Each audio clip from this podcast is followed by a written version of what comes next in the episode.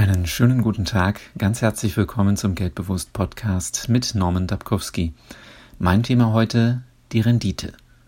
Die Rendite wird in Prozent ausgedrückt und sie ist der effektiv aufgekommene Zins innerhalb eines Jahres. Die Rendite bezieht sich immer auf einen anderen Wert, den sogenannten Bezugswert.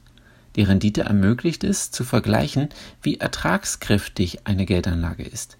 Dadurch ist die Rendite für die Ermittlung des Anlagerisikos geeignet. Hohe Renditen signalisieren Verfügbarkeit und hohes Risiko.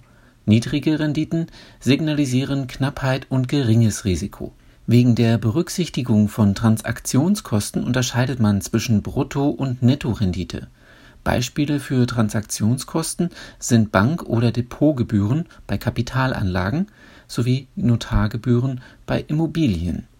Nettorenditen haben eine bessere Aussagekraft und sollten daher vorrangig herangezogen werden. Im Hinblick auf die Anlageform unterscheidet man verschiedene Renditearten. Bei Wertpapieren die Aktien- und Dividendenrendite sowie die Anleiherendite. Bei unternehmerischen Aktivitäten die Kapitalrendite. Bei vermieteten Immobilien die Mietrendite. Wenn dich das Thema interessiert, dann findest du im Internet genaue Berechnungsbeispiele für die jeweiligen Renditearten. Achte bei der Wahl einer Geldanlage daher gemäß deinen Bedürfnissen nach Anlagesicherheit und Anlageverfügbarkeit auf die Rendite.